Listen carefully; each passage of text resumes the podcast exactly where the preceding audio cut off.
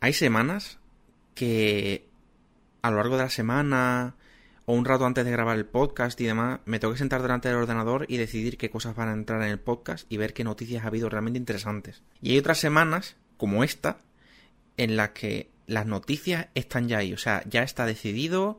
Mm, el programa se hace solo, de verdad, ¿eh? Y hoy es una de esas semanas.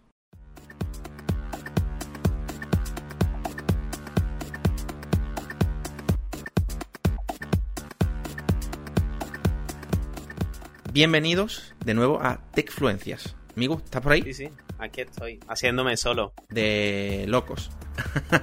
¿Qué tal? ¿Cómo estás? Muy bien, por fin se va el verano de los...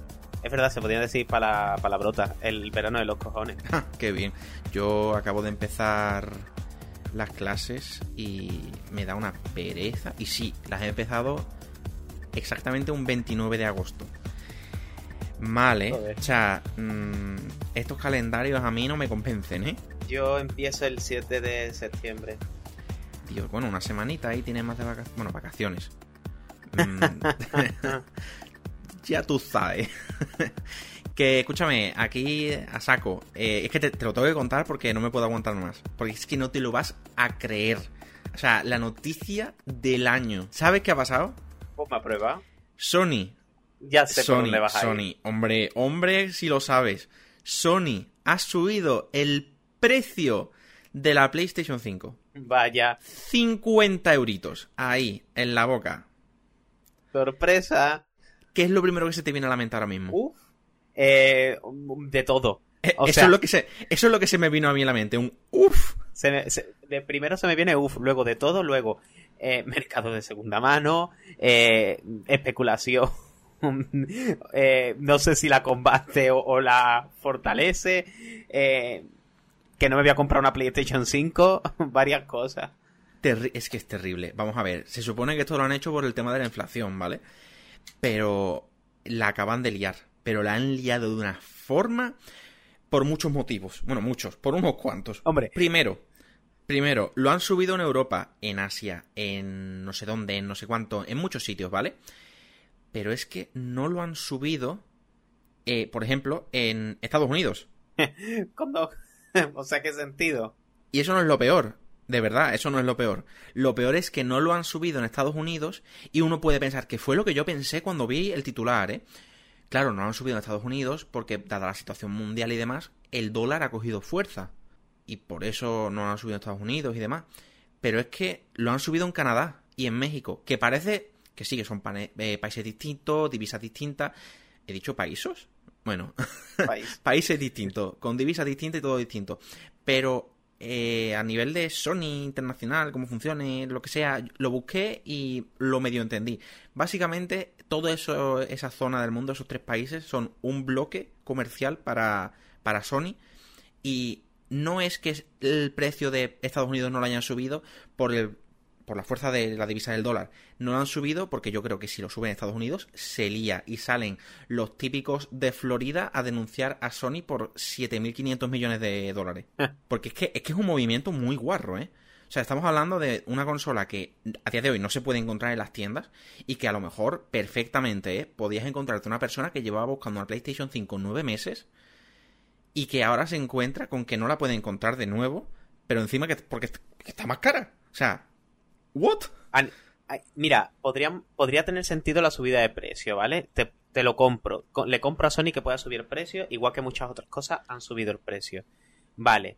Pero a nivel de imagen la han cagado, porque ¿qué se esperaban? ¿Que Nintendo y Microsoft también lo fuesen a subir? Ahora les han dejado a la altura de la caca. Porque?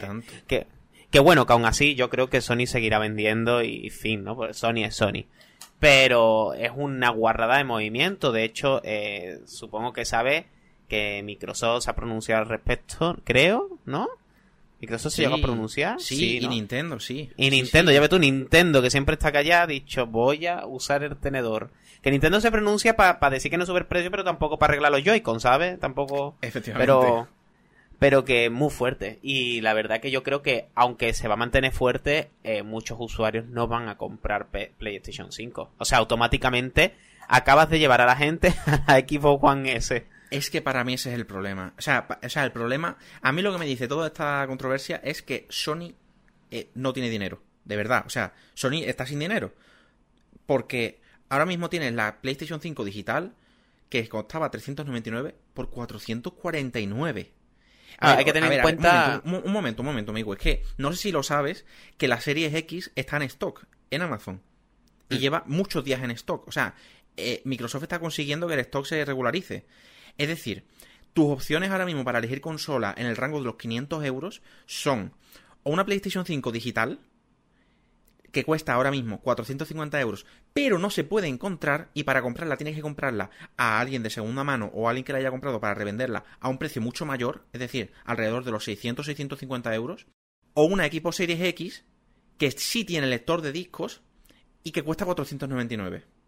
Hmm. O sea, Sony se acaba de cavar su propia tumba de una manera que, vamos, me, mm, no sé qué me da más vergüenza o pena. ¿En Japón han subido el precio? En Japón, pues no lo sé, te lo digo. Creo que sí, porque me parece que lo han subido en todas partes.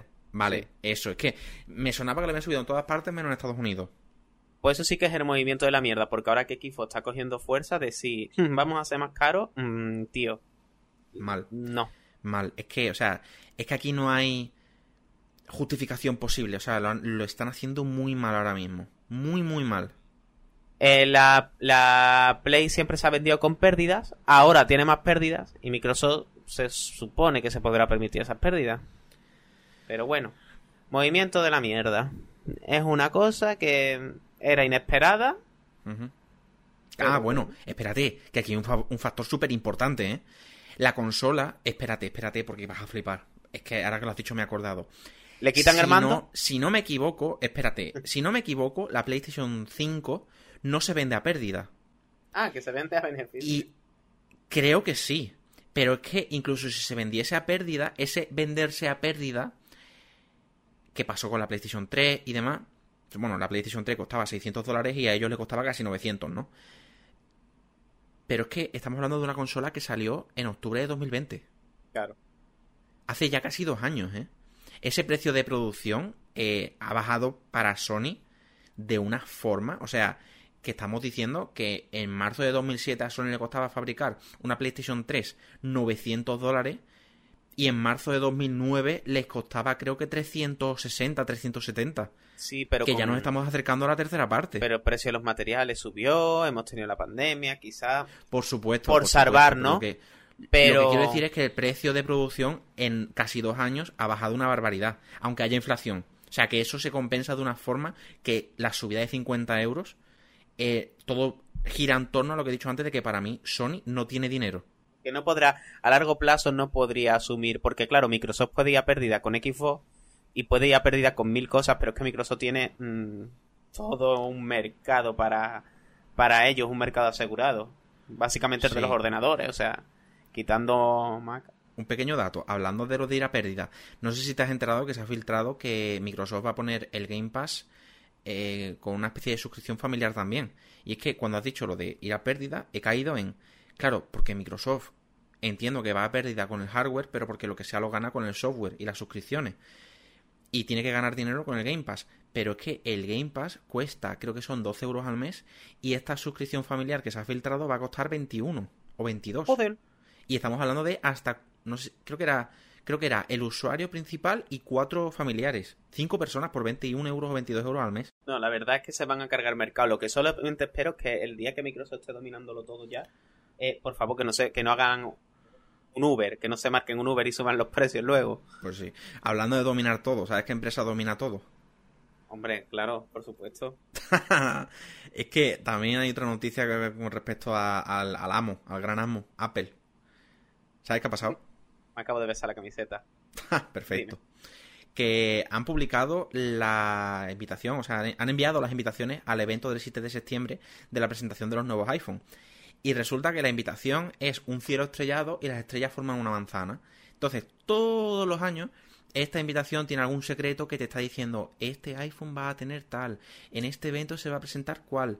Entonces hay dos grandes teorías ahora mismo en cuanto a qué significa esta invitación con el cielo estrellado. Hay una que ya se había hablado durante un montón de tiempo y tal, y hay otra que la gente está diciendo que es la que ojalá sea, pero no lo veo tan posible.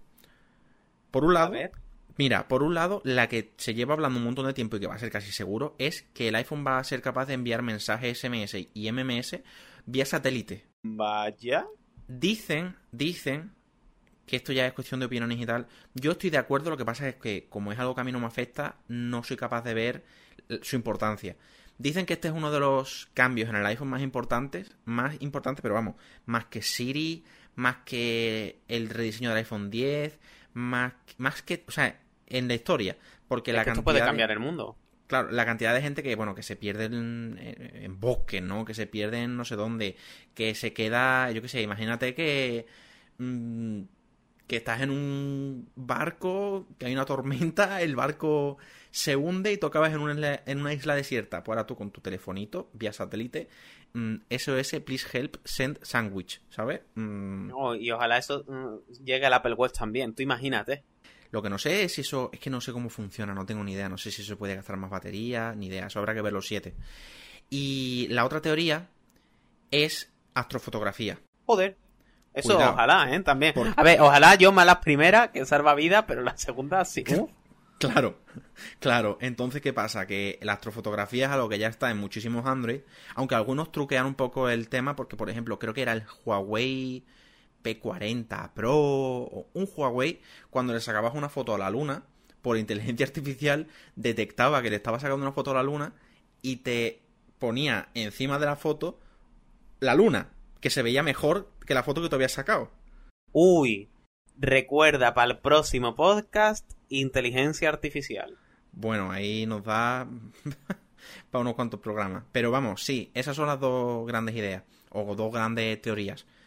Si tú tienes que elegir una aquí ahora mismo, ¿cuál dices que va a ser? Yo creo, conociendo a Apple, que va a ser la de los SMS. Y dirás tú, pero ¿cómo va a ser eso? Si Apple es lo de las cámaras y tal. Va a ser lo de los SMS. Vale, pues yo creo que esto puede que sea hacer trampa, pero creo que van a ser las dos. Una, porque se ha filtrado durante mucho tiempo y se ha hablado durante mucho tiempo. Y dos, porque la invitación es un cielo estrellado, tío. Es que. Y, si a eso lo sumas a que, a que se ha filtrado en un millón de sitios que la cámara va a pasar a tener 48 megapíxeles. A ver, quiero aclarar que yo habría dicho las dos, pero solo me he dado a elegir una. Ya, ya, ya, ya. A ver, no, si tengo que elegir una, será la primera, será la de satélite. Pero, ojalá, eh, ojalá. Que, hagan una invitación en plan dedicada exclusivamente al espacio, es como, vale. Y eso significa que si Apple tiene acceso a temas satelitales, quizá haya más cosas. En vez de airdrop, space drop o algo así. Claro que sí. Esta gente son muy cachondos. Te compras el iPhone por teléfono y te cae del cielo el paquete. Yo lo veo. Pues hablando de paquetes, ¿Qué ha pasado? ¿Sabes lo que ha sido un gran paquete? ¿Qué? ¿Qué ha pasado? La, la Gamescom. Vaya truñillo. A ver, han anunciado cosas, pero... Mm, yo, si te digo la verdad, lo vi solo por el Sonic Frontiers y luego, adiós, hasta luego. Mira, si te digo que yo empecé a verlo súper ilusionado, duraba dos horas por ahí el evento, más o menos. Mm, y no me ha pasado nunca con un evento de videojuegos que no terminé de verlo, tío. Lo quité, era la cosa más aburrida que yo me he cruzado en todos los días de mi vida. O sea, eh, si en diciembre tenemos un evento que son los Game Awards, que entregan eh, mejor juego del año, mejor juego de acción del año, mejor juego de no sé qué del año, mejor dirección, ¿por qué te metes en la Gamescom, que es aquí en Europa, que es como el evento europeo y tal, a entregar premios? La gente quiere ir a ver juegos y cosas, entonces aprovechan para alargarlo lo máximo posible y sponsor y tal. ¿Y qué ocurre? Que la gente se va porque no, la gente no la vas a mantener enganchada. Mucha gente como yo dice, ya, pues me voy y cuando termine me veo los resumen. Es que, a ver, que me alegro mucho por la gente que gana el premio, de verdad. Pero no es el momento de hacer eso. O sea, si yo me pongo a ver este evento es porque quiero ver, pues, trailers, presentaciones, fechas de lanzamiento, precios, lo que sea, ¿no? Pero que pongan un tráiler de un juego que no le importa a nadie, porque de verdad el nivel ha estado muy flojito en general en este evento, y que de pronto empiecen a entregar un premio con un discurso, con un no sé qué, que se tienen ahí entre 5 y 10 minutos. Oye, y que si ponen juegos, que, que los pongan, aunque sean indies, pero y muy sencillos y pero ve al grano. O sea, que eso es por lo que me gustan los Nintendo Direct. Es, oh, es la fórmula perfecta. Es de verdad lo mejor. Pero bueno, al menos. Yo creo que se, se pierde un poco de. No sé. No se pierden un algo. A menos que. A ver, a ver. Cosa que no sé si sabes, ¿eh? Las presentaciones de Apple que han sido pregrabadas desde que empezó el COVID y, demás. Eh, por los mega super niveles de producción que tienen, son divertidas, porque hacen cosas que entretienen. Pero no sé si sabes que en la presentación del iPhone 14 del 7 de septiembre vuelve a ser con público por, primera vez. Vale, pero eso está bien, pero Apple siempre hace cosas en plan guays.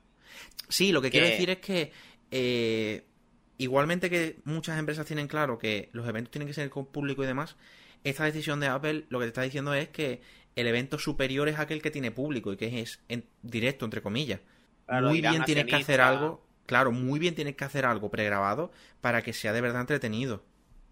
Claro.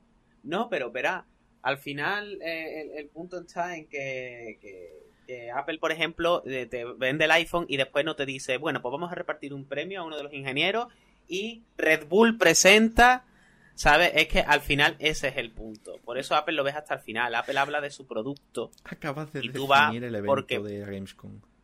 Claro, es que la Gamescom era, venga, presentamos este juego de una cantimplora acuática muy indie y ahora de repente nos vamos a pasar 15 minutos y espérate que no te ponga un rap. Porque mira, si, si nos ponemos de presentación, hablamos de presentaciones malas. La de la Xbox One, cuando se presentó, que dices tú, vaya mojonaco. TV, TV, TV, TV. Para que no sepa, el evento estaba eh, centrado en vez de en la consola y en los videojuegos, en las funciones de televisión que tenía, ¿vale? Entonces, hay un montaje que lleva rondando internet como 10 años, que es todas las veces que se dijo la palabra TV. Y es Pero TV, mola. TV, TV, TV, TV. Mola mucho porque además como el tomaco que no puedes dejar de comerlo. Ves cómo se están estrellando. Pero bueno, vamos al grano. Resumen muy rápido de la Gamescom. Muy rápido. Me voy a saltar algunos.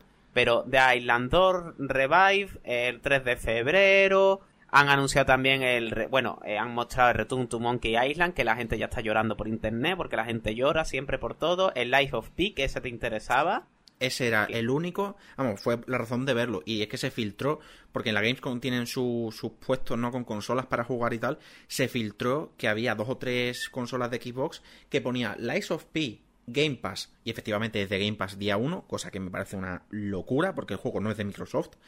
Y fue ver eso, y estaba dudando si ver o no el evento, porque ya apuntaba maneras a que iba a ser un poco cutre. Y dije, lo veo. Y es que definitivamente lo veo. Bueno, pues, Lies of P era el de Pinocho, ¿no? Sí, es como una especie de mm, Pinocho eh, siglo XVIII, que antes era más... Vaya, eh, ¿Cómo es? antes era más tipo steampunk, no, al revés. Era más industrial y era más steampunk. Entonces, bueno, eh, está... está... Ese cambio no me hace especial gracia, pero aún así, o sea, es que antes me parecía la perfección hecha videojuego y ahora es un grandísimo videojuego. O sea, por lo que se ve en tema gameplay, gráficos, ambientación, todo. O sea, cuidado con el Lies of P. Apuntároslo para aquellos a los que les guste este género. Lo pienso jugar. Eh, the Lord of the Fallen, eh, bueno, un montón que... El Hogwarts Legacy, que la gente lo vio, mucha gente se quejaba. Yo lo vi bien. No sé qué opinión tienes al respecto. Yo es de los juegos que más quiero jugar este año. Bueno, este año. Yo este año quería jugar a dos juegos, ¿vale? Uno era el Hogwarts Legacy, que lo han retrasado a enero, si no me equivoco, a febrero. Y otro era el Forspoken, que lo han retrasado también a enero o febrero. Uno sale un mes y otro sale el otro. O sea que lo que yo quería jugar este año en Navidad, mmm, una mierda para mí. Solamente queda el God of War. y hasta que eh, consiga encontrar una Play 5 por menos de 700 euros, pues no lo voy a jugar. El God of War nuevo, el God of War, el, el 4, eh, el del niño, ¿no? Eh, bueno, God of War a seca, no lo llames 4 porque técnicamente no es el 4. Bueno, el caso, que anoche, antes de anoche me lo vi entero en YouTube, 7 eh, horas ahí. Dije, mira, no tengo play, no me lo voy a jugar porque no me lo voy a jugar, me lo voy a trincar. Y me hice unas pizzas y unos nachos y, yo ahí. Eso es lo que estuve viendo. Y luego me vi de Good Play, muy buena serie. Y ah, bueno. ¿has, eh, terminado la ¿Has terminado la primera temporada? No, sí, ya me la vi en su tiempo entera. Ah, vale, vale, vale, vale. Bueno, y me la he vuelto a ver. no, no, te va a encantar y Sonic Frontiers. Eh, lo, que vi me gustó, o sea, para mí como fan de Sonic, de, los antiguos, de Trinca y tal, no es un Sonic al uso para mí de lo que pueda decir yo, ay, me encanta, pero es un buen juego y creo que va a gustar mucho y creo que va a traer a mucha gente que no suelen jugar a Sonic y explorar está guay y tiene mucha mucha espíritu Sonic. intenta contentar a Toki. Te estás recreando. Te estás recreando en el Sonic. Yo lo único que he leído de, del Sonic Frontiers son dos cosas. Una, que la presentación anterior era una porquería vergonzosa y que en esta presentación parece un juego bastante interesante, cosa que es algo bueno. Pero luego he escuchado algo malo y es que eh, se supone que como que en ese mundo abierto, libre, lo que sea, puedes acceder a otros submundos o secciones y demás. Y esos, esas secciones ah, son copy-paste de otros juegos. No estamos hablando de que sean basadas en o recreadas, sino que son cogidas de. No, no. Pero yo lo he visto, yo lo he visto y te puedo asegurar que no. Eh, es lo que pasa siempre con Sonic. Eh, ahí sí que te aseguro que por lo que yo he visto son como recreaciones pero es otra historia. O sea, tienes que jugarlo y verás que no es un copy-paste del nivel como tal. De hecho, es completamente distinto. Simplemente la estructura puede ser la misma, pero creo que es que eso tiene que ver con la historia y tal. Ah, vale. Que yo no soy fan, fíjate, a mí no me importa que hagan eso con la estructura del nivel, pero que aparezca otra vez Green Hill Zone, a mí no me gusta. A mí me gustaría otras estéticas, pero bueno. Hasta que no salga el juego, no diré nada. Que por cierto, antes de quitar este puñetero tema que se está alargando mucho, para lo que fue, porque la Gamescom fue un coñazo, Sony, además de subir los 50 euros, ha sacado un mando que está guapísimo. ¿Eso es broma o en serio? Dime que viste el mando. El, no viste el, el mando. DualSense Edge, ¿no? Está guapísimo. Pero, pero vamos a ver. ¿Por qué está guapísimo? Está guapísimo. Porque han subido el precio de la consola a la vez que te sacan un mando nuevo. A mí me parece que está guapísimo. Bueno, a mí, a mí lo que me pareció fue un mando innecesario porque... O sea, innecesario en el sentido de, si fuese un buen mando que no se rompe, vale, pero los DualSense, todos los amigos que tengo, bueno, una grandísima parte de los amigos que tengo con Play 5, el DualSense se les rompe mm, a los 3 o 4 meses porque los sticks dejan de funcionar y la vibración eh, esto en menos casos, pero en por lo menos dos o tres, la vibración como que se desencaja en el mando o lo que sea y hace una vibración que parece que el mando está roto. Entonces, si este DualSense Edge tiene esas cosas arregladas y el mando funciona bien, porque es un mando que, bueno, para que no lo sepa, eh, puedes ajustar la tensión de los gatillos, la altura de los joysticks, puedes tener botones por detrás, mm, programar botones, mm, las cosas típicas de lo que se llaman los mandos Pro, ¿no? O los mandos Elite. Madre mía. Si el mando funciona bien, guay. Pero sabiendo la historia de PlayStation con los mandos desde hace nueve años, porque todos los mandos de Play 4 y los mandos de Play 5 no van bien, lamentablemente, bueno, pues mm, no me hizo especial gracia, la verdad. Y encima, negocio de todo. con batería integrada, que de nuevo, a ti no, te gusta. Es que, no es que no me guste. si tienes una batería integrada que sea buena, guay. Pero si la batería integrada es como la de los mandos de Play 5 y de Play 4, no, o sea, no, es que no se puede. Pero a, ver qué hacen. lo dejo ahí en el aire. Vale. Eh, a ver, yo la semana pasada, no sé si fue en el podcast, después del podcast, hablamos de temas de Roblox. Sí. Que, por cierto, apuntamos para la semana que viene, ya que estamos hablando de, de Roblox, metaverso. Tú vas fuerte, ¿no? Yo, esta, esta, este podcast me está inspirando. Pero a ver, Joder. contaste una historia turbia, porque Roblox, por lo visto, es... Mm, el mal. Roblox es el mal. eso tú me lo expliques. Mira, esto es. Esto. A ver. Roblox es. Creo que el videojuego más jugado del mundo después de Minecraft. O el que más genera. O el que más genera después de Minecraft. Una cosa de esta, ¿vale? Estamos hablando de uno de los grandes, grandes, grandes de la industria. Que es un juego que tú nunca has jugado, ¿eh? Yo ahí no puedo explicaros muy bien de qué funciona. O sea, de qué, de qué va o cómo funciona pero básicamente creo que es como que tú entras y te puedes descargar niveles hechos por gente, ¿no? Entonces, con eso... Puedes entrar a mundos. Claro, con esos niveles o mundos hechos por gente, ahí tienes prácticamente cualquier videojuego que se te ocurra, porque a lo mejor alguien se, se dedica a recrear mm, un videojuego de Sonic que tarda en hacerlo 800 horas y cuando tú lo juegas, pues está jugando un juego de Sonic. O alguien se dedica a hacer un juego de carreras en Roblox y tienes un juego que el tío le ha dedicado 800, 900 horas y el juego resulta que es mejor que un Need for Speed. Aunque eso no es muy complicado. Que como, que como apunte, eh, Sonic Speed Simulator era un fangame de Sonic que hicieron en Roblox y Sega eh, ha dado permiso para el uso de eso. O sea, Sega ha, apoyado a ese proyecto indie.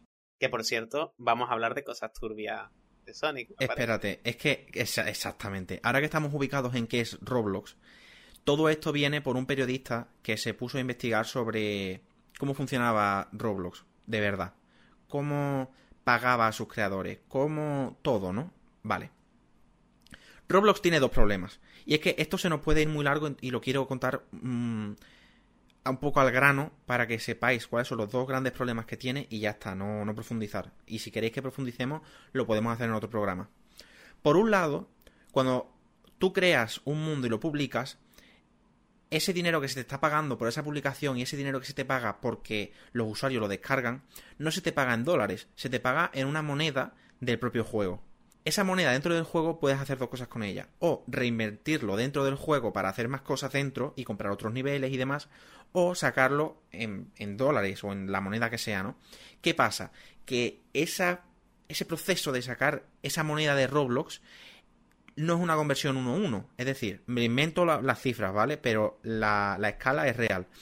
Tú te puedes gastar 10 dólares y te dan 10 eh, dólares de Roblox. O como se llamen, que es que no sé cómo se llaman. Pero si tú tienes 10 dólares de Roblox que has ganado porque han jugado tus juegos, lo han descargado, lo que sea, y lo quieres pasar a dinero real, no te dan 10 dólares, te dan 1 o 2. Entonces, ahí te están empujando siempre a que sigas reinvirtiendo dentro del juego. Y lo que es peor, ese dinero que te van pagando no lo puedes sacar en cuanto lo recibes. Porque si, por ejemplo, si te dan, no sé, 200 dólares o lo que sea, ¿no? Pues hay una cantidad mínima para sacar que es súper alta, pero altísima. Creo que era el equivalente a mil dólares americanos. O sea, no de moneda dentro del juego, sino moneda real. Una barbaridad. Entonces, es una mafia preparada para que tú metas el mayor dinero posible, te imposibilitan al máximo el poder sacarlo y cuando lo consigues sacar te dan una décima parte del valor que tiene. Y además, teniendo en cuenta que ahí, eh, contra más famoso eres, más absorbe y, lo, y hay gente que estará más por debajo, tiene como un poquito forma de pirámide. Vale, pues el segundo problema es muchísimo más grave. Y es que, eh, al parecer, ha habido mm, abusos, voy a dejarlo en abusos, a menores en el juego. Entonces, ¿cuál es el problema de esto? Por parte de Roblox, no digo en general porque el problema en general es que yo creo que está lo suficientemente claro. El problema es que Roblox tenía un foro en el que se trataban todos estos temas de compartir eh, los niveles, buscar gente que trabajase para ti y demás. Pero empezaron a pasar cosas de ah, problemas nimios, problemas no demasiado importantes, y Roblox dijo que sí, fuera foro, ya no hay foro. O sea, los usuarios no tienen forma de comunicarse a través de nosotros. Si se comunican entre sí, tiene que ser en servidores de Discord, en foros aparte, en otras aplicaciones, lo que sea, en redes sociales, pero no a través de Roblox. Entonces, ha habido abusos que lamentablemente ocurren en muchas otras aplicaciones, en muchos otros servicios y en muchos otros juegos, pero Roblox se escuda en que como esas comunicaciones no han sido a través de su servicio, no hacen nada. Pero no hacen nada del nivel de... Y esto es real. Toma esta captura de pantalla de Discord en la que se ve que esta persona que es tal usuario de Roblox, y te doy aquí las pruebas de que es este usuario de Roblox, eh, tiene 20... No me acuerdo cuántos años, porque estoy hablando de un caso real. Me está pidiendo fotos a mí, que yo en este momento era una niña de 12 años y no le banean. Porque ah, es que como las comunicaciones no han sido a través de Roblox, pues no nos, no nos responsabilizamos de nada. Que ya no, ni siquiera quiero usar la palabra responsabilizar, pero al menos mmm, tomar cartas en el asunto mínimamente, ¿sabes? Si tienes pruebas de que uno de tus usuarios está haciendo cosas ilegales relacionadas con tu plataforma, que menos que bloquearle la cuenta. Sí, sí. Ya no, ya no estoy diciendo contactar con las autoridades, eh, estoy diciendo bloquear la cuenta de este usuario que está haciendo cosas ilegales. Por Dios. Es que está siendo cómplice directamente. Pues estos dos problemas, que cada uno de ellos da para un podcast entero, porque yo lo he dicho súper, súper por encima, mmm, son los que tiene Roblox. Entonces, esto que he dicho de el segundo problema, el de la persona que abusa y demás, ha habido un gran escándalo en internet y es que había un desarrollador que, como ha dicho Migu, estaba haciendo un juego de Sonic. No, no, este pero- caso se llamaba. Pero o sea, un este, juego de Sonic dentro de Roblox. claro, no, no, pero este no es el oficial, ¿vale? Esto es Que hecho sí, por sí, fan. sí, sí. Recalquemos. Llamaba en este caso, si no recuerdo mal, Sonic Eclipse Online.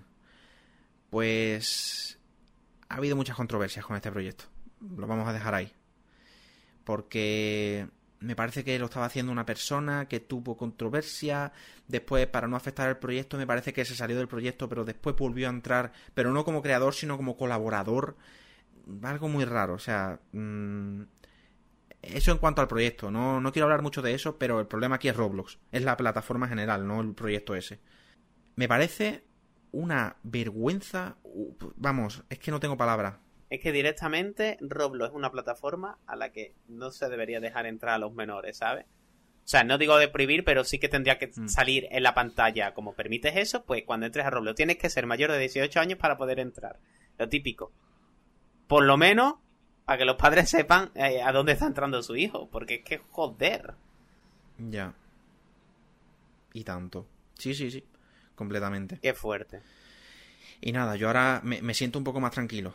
Es que esto me estaba reconcomiendo por dentro. Quería soltarlo, vamos, me he quedado muy relajado. Bueno, cambiemos de tema porque yo me estoy amargando. Me tienes que contar Dime. lo que tú ya sabes. Amigo, eh, la segunda parte de ese mini macroanálisis de Android versus iOS.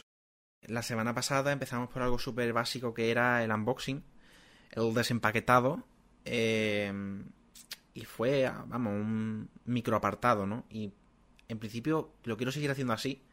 Y en este caso, esta semana, quiero empezar por otro microapartado que son, una vez ya se ha hecho el unboxing, esas primeras impresiones. Cuando coges un dispositivo, lo enciendes, lo configuras. Cuando coges otro dispositivo, lo enciendes, lo configuras. Como dije la semana pasada, voy a hablar del Android genérico, ¿vale? Y aquí, la semana pasada, por ejemplo, para el tema del unboxing, relativamente me centré un poco en Pixel, pero aquí vamos a hablar de los Pixel genéricos, generales, estadísticamente mm, hablando. No tienes un Pixel, ¿vale? Tienes un Android de cualquier marca. Pues ese teléfono. Tú lo coges, lo enciendes, se te enciende, lo has comprado a través de Vodafone y te sale el logo de Vodafone.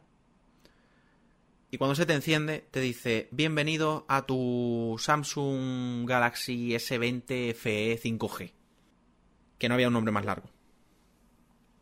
Y fíjate, fíjate lo que te voy a decir: que es uno de los buques insignia de. Bueno, buque insignia de la gama media alta de Samsung de hace año y medio. Y he dicho este teléfono, porque este teléfono es el que tiene mi madre.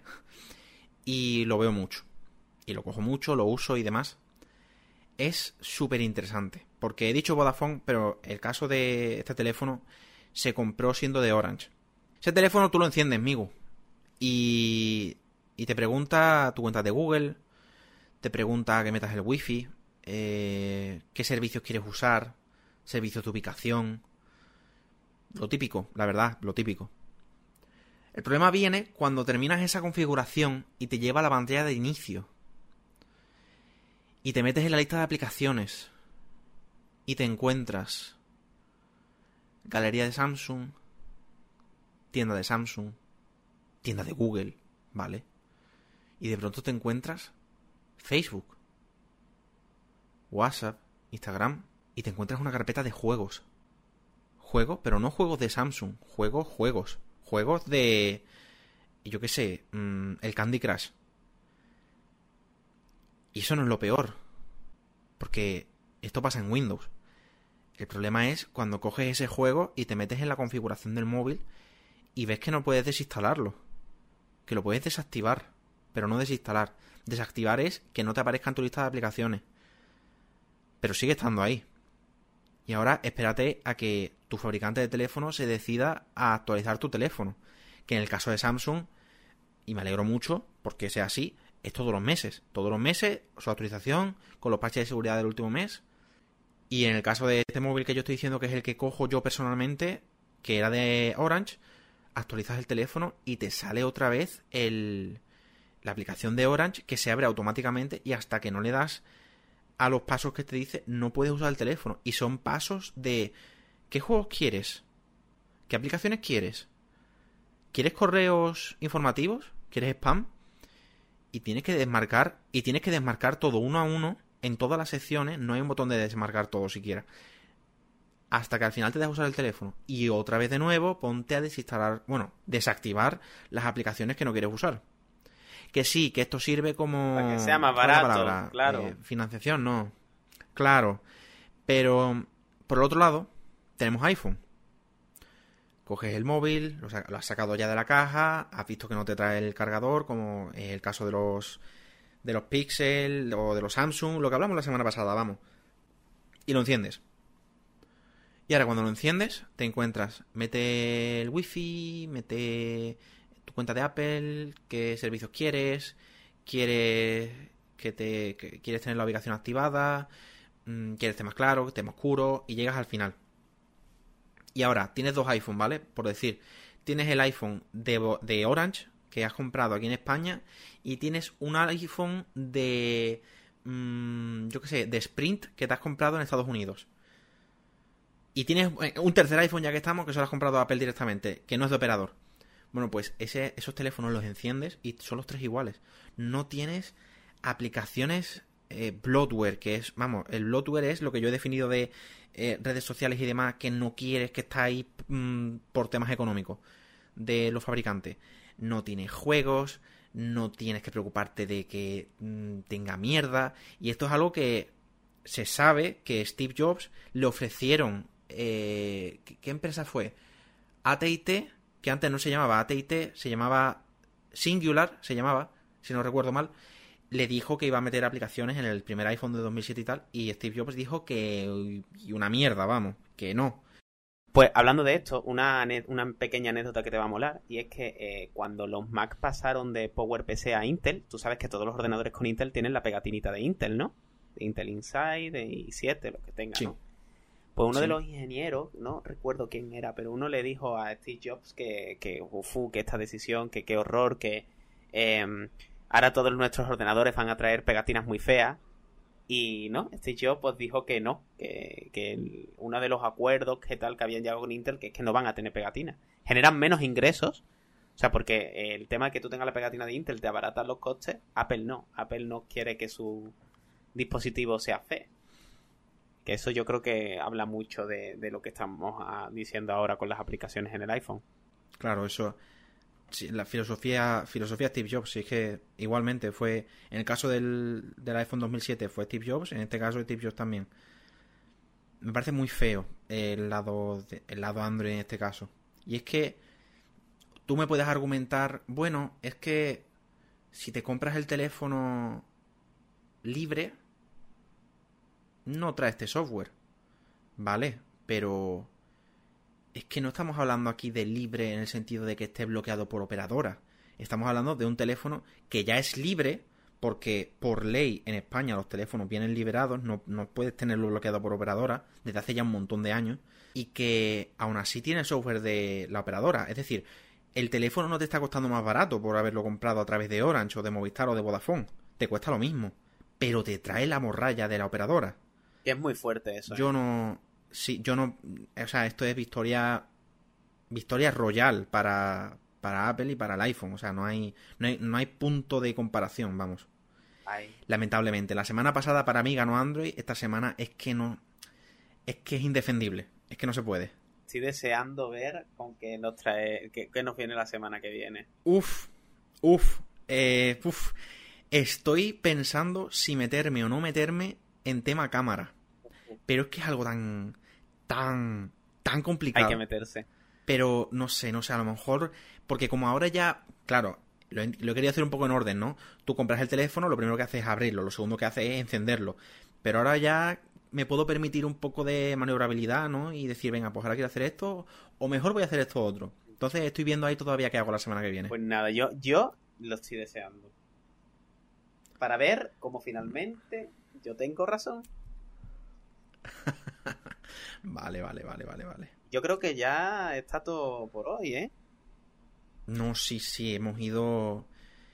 Hemos ido. Vamos, no sé, no sé en cuánto se nos queda el podcast de hoy, pero hemos ido volando. Hemos dicho una cantidad de cosas que yo creo que en un podcast normal de otra semana habría durado por lo menos mm, un 50% Siempre, más. De siempre verdad. que vamos así, me acuerdo, siempre lo menciono, del hombre de las matemáticas, de...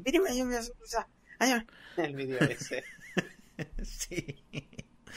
Ay, bueno, pues nada, pues sí, ya hasta la semana que viene. Pues vamos cerrando. Eh, ha pa- han, pasado, han pasado cositas esta semana y la semana que viene, si hoy es 30, ¿no? Hoy es martes 30, se supone que el martes que viene Mira. es 6 y la presentación es el 7. Uh, Puf, como siempre. puf.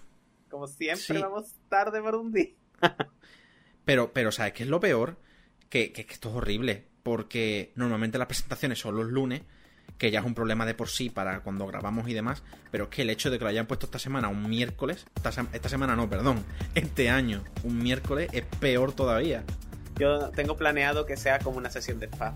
Para la siguiente va a ser muy... re- O sea, para la próxima va a ser muy relajada. No nos, vamos, no nos va a volver a pasar lo de la última vez con equipo y con Apple.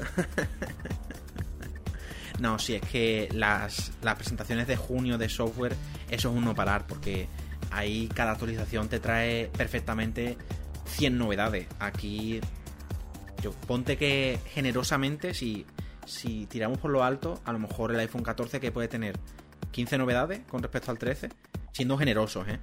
Va, esto va a ser más relajado. Pues yo creo que, que ya hasta aquí hemos llegado. Solo te digo que tengo una piña, tengo una piña esperándome en la cocina y voy a coger esa piña y voy a proceder a cortarla. Pues nada, pues, pues que aproveche. Y, y hasta el martes que viene, ¿no? Hasta el martes que viene. Adiós. Adiós.